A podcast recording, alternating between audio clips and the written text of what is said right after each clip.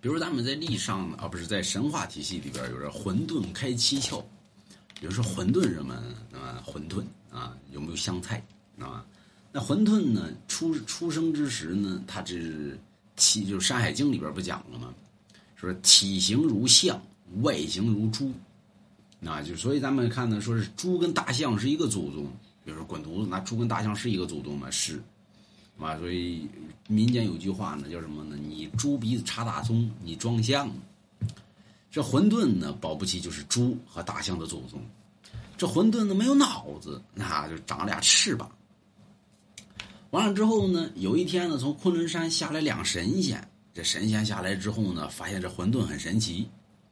哎呀，这小子也没眼睛，也没鼻子，也没嘴巴，也没耳朵。对吧？但是他好像能感应到这混沌骂他呢，那么你说谁呢？说谁没脑子呢？啊，这神仙就奇怪呢。哎，他好像能听到我们说啥。说是，时间长了之后呢，跟这混沌心交。啊，这这两神仙呢，跟混沌成好友了。说咱俩这个老这么交流的话，忒费劲。要不然这样吧，我俩给你开个嘴巴吧。那么拿着凿子啊，啪啪给混沌开了个嘴。这混沌极其善良。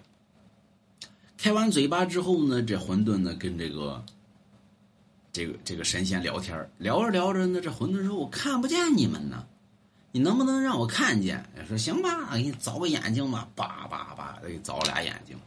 凿完眼睛之后呢，这混沌啊，世间如此美好，我尝个这个吧，一吃。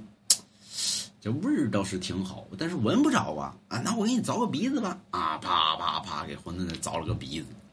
凿完鼻子之后呢，馄饨说：“我听不见你俩说啥，我只能感知着到。”后来呢，这神仙一看呢，行吧，再给你凿个耳朵吧！啪啪，给馄饨凿了个耳朵。